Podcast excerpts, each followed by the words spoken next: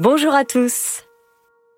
Voilà, enfin la suite des vacances extraordinaires. Histoire écrite par Benjamin Muller. Conseil très important. Avant d'écouter la deuxième partie, n'hésitez pas à réécouter la première. Vous profiterez encore plus de la nouvelle histoire. C'est parti. Encore une histoire est un podcast réalisé par Alexandre Ferreira, produit par Benjamin Muller et raconté par Céline Kalman avec la participation exceptionnelle de Lola et Roméo. La nuit fut courte pour les enfants, très courte. Mathias, Mélissa et les autres passèrent un long moment à décrypter la carte. Et surtout, à élaborer leur plan pour trouver ce diplodocus géant. Mélissa fut désignée par Patou comme la chef d'expédition. Elle se rappela la consigne très importante de la vieille dame. Souviens-toi, Mélissa, la chose la plus importante, c'est de suivre ton instinct. La carte, c'est une chose. Il faut que tu te fasses confiance. C'est très important dans la vie. Se faire confiance. C'est donc Mélissa qui distribua les rôles. Mathias, toi, tu seras l'éclaireur. Tu te placeras en tête de cortège avec la lampe de poche sur le front et un bâton pour nous protéger. Ça marche, les gars.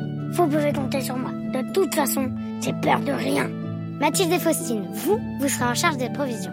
C'est à vous de prévoir de quoi boire et manger pour toute la durée de l'opération. Je compte sur vous. Ça vous semble possible? Oui, pas de problème, répondit Mathilde. Je sais où récupérer de l'eau, du jus d'orange, des sandwichs, des chips et des bonbons. Des schtroumpfs, des chamallows et même des langues de chat. Ça ira? Parfait, juste ce qu'il faut dit Mélissa qui prenait son rôle très au sérieux. Elle se tourna vers Idir. Toi, tu seras en charge des calculs. Comme tu es très fort en maths, c'est ce que tu m'as dit. C'est toi qui devras convertir les données inscrites sur la carte en instructions précises. Ne vous inquiétez pas, répondit-il. Je crois que j'ai déjà réussi à résoudre l'équation laissée par l'explorateur.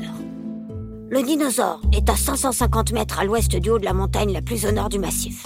Ensuite, il faut descendre 20 pas multipliés par la racine carrée du double du décimètre de la taille d'un pied.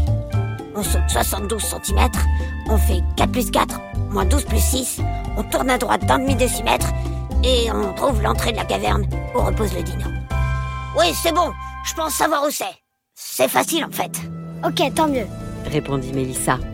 Enfin, Gaspard et Youssef, vous, vous devez récupérer tout ce qu'il faut pour creuser, un maximum d'outils des pelles, des pioches, etc. Ce sera bon? Aucun problème répondirent-ils. C'est comme si c'était fait. Parfait répondit Mélissa.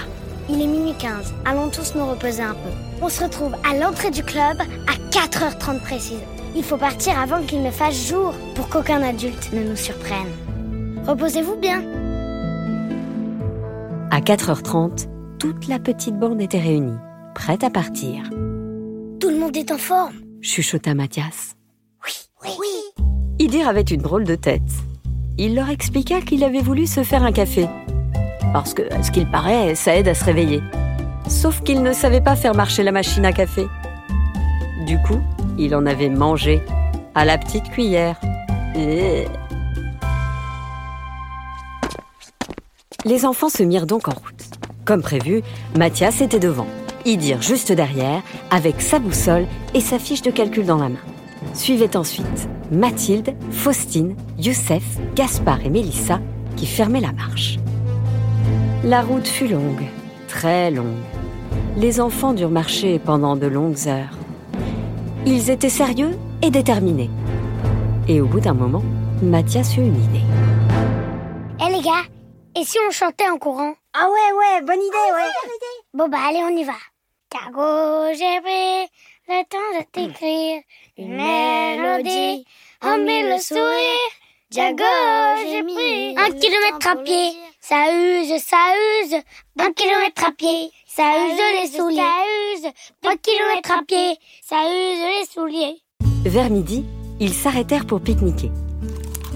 Faustine avait pris les chips et les sandwichs. Il y avait aussi plein de bonbons. Hum, c'était trop bon, merci beaucoup, dit Mathias. Allez hop, on y retourne Le groupe longea un chemin de cailloux qui menait vers la plus haute montagne. Il y avait de plus en plus d'arbres. Il faisait très chaud. La montée fut difficile, mais tout le monde tenait le coup. Ils étaient déterminés. Oh, c'est dur, c'est dur. Oh oui, c'est dur, je suis fatiguée là. Mais bon, faut qu'on y arrive. En fin de journée, le soleil était en train de se coucher. Idir ordonna au groupe de stopper. Les amis, Leur dit-il, on y est. Si mes calculs sont bons, l'entrée de la caverne devrait se trouver par ici. les enfants étaient dans une grande clairière, magnifique, avec de nombreux rochers un peu partout. Ils commencèrent donc à fouiller, à regarder derrière les arbres, sous les cailloux, derrière les branches. Mais au bout de quelques heures, ils se résignèrent. L'entrée de la caverne n'était pas ici. Ils ne trouveraient pas le dinosaure. Leur expédition était sur le point d'échouer, Je pense qu'on devrait rentrer. dit Mathilde, Oh, je suis trop fatiguée. dit Youssef, Et puis, euh, j'ai envie de faire pipi. dit Gaspard, Et j'aime pas faire pipi dans la nature. Si vous voyez ce que je veux dire. Avoir les fesses à l'air devant tout le monde, euh, bof quoi. Mélissa refusait d'abandonner, surtout que les mots de Patou lui revenaient en mémoire. Quand tout le monde pensera que vous avez échoué, ce sera à toi de les remotiver. N'oublie pas mon conseil. Prends de la hauteur. Ça aide toujours pour débloquer la situation. Prendre de la hauteur, prendre de la hauteur. pensait Mélissa. Mais comment prendre de la hauteur? La chef d'expédition eut alors une idée. Et si je montais en haut d'un arbre J'y verrais peut-être plus clair. Mélissa grimpa alors tout en haut d'un mélèze, un énorme sapin. En bas, les enfants étaient assis et la regardaient en se demandant ce qui pouvait bien lui passer par la tête. Mélissa, fais attention, c'est dangereux Une fois tout en haut, Mélissa observa le sol. Et ce qu'elle découvrit était juste incroyable. Vu d'en haut, les rochers mis bout à bout représentaient une flèche, une énorme flèche, qui semblait montrer un peu plus loin un autre groupe de cailloux, qui eux formaient une croix. Mélissa hurla. Gaspard, Youssef, prenez les pelles et les pioches. Vous voyez les cailloux là-bas? Ceux à côté du torrent. Allez taper dessus Je suis sûre que c'est là. Les deux enfants s'approchèrent alors du torrent. Et écoutant les consignes de leur chef, ils tapèrent de toute leur force. Plus fort Cria Idir. Tapez plus fort Plus fort Au bout de quelques secondes, un trou se forma. Ils réussirent à l'agrandir sans difficulté. C'est là C'est là Cria Gaspard. C'est bien l'entrée d'une caverne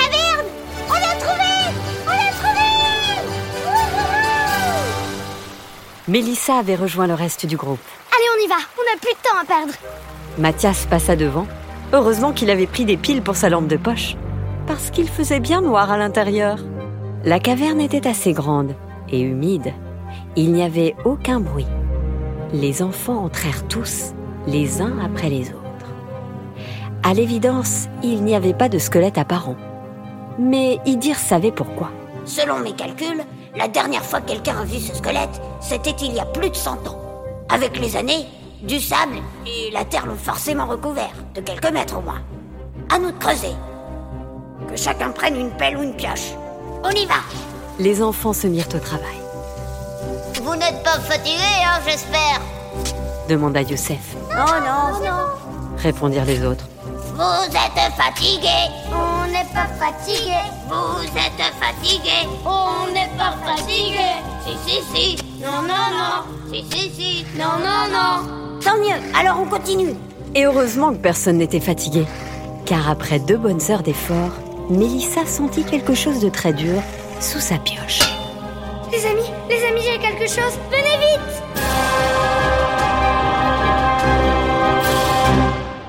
Tout le monde accourut derrière Mélissa.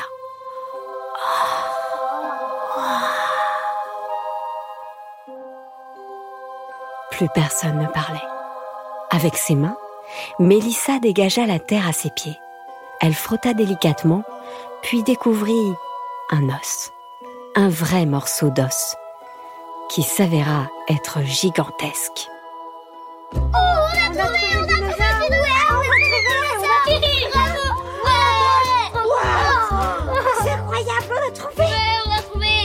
Et effectivement, ils avaient bien trouvé le dinosaure, qui était énorme.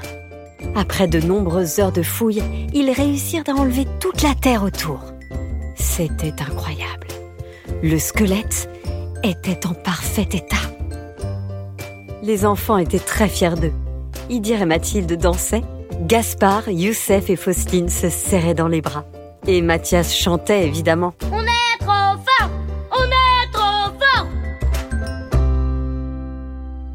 Mais Mélissa, elle, remarqua quelque chose derrière la tête du dinosaure.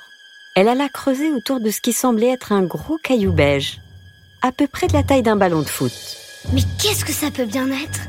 demanda-t-elle aux autres. C'était peut-être son sac d'école plaisanta Idir. Mais Mathias ne rigolait plus. Non, je crois savoir ce que c'est. J'ai déjà vu ça à l'école avec mes maîtresses. Ça ressemble à un œuf de dinosaure. Je suis quasiment sûre. Mais ce qui est incroyable, c'est qu'il est en parfait état. Mathias approcha alors courageusement son oreille de l'œuf. Puis, au bout de quelques secondes, ce qu'il entendit le fit sursauter. L'œuf était en train de s'ouvrir, tout doucement. Il y avait à l'intérieur un bébé dinosaure, un vrai, vivant. Et ce bébé dinosaure était en train de sortir devant des enfants stupéfaits, médusés, qui pensaient être en train de faire un rêve. Mais non, ils ne rêvaient pas. Tout cela était bien réel.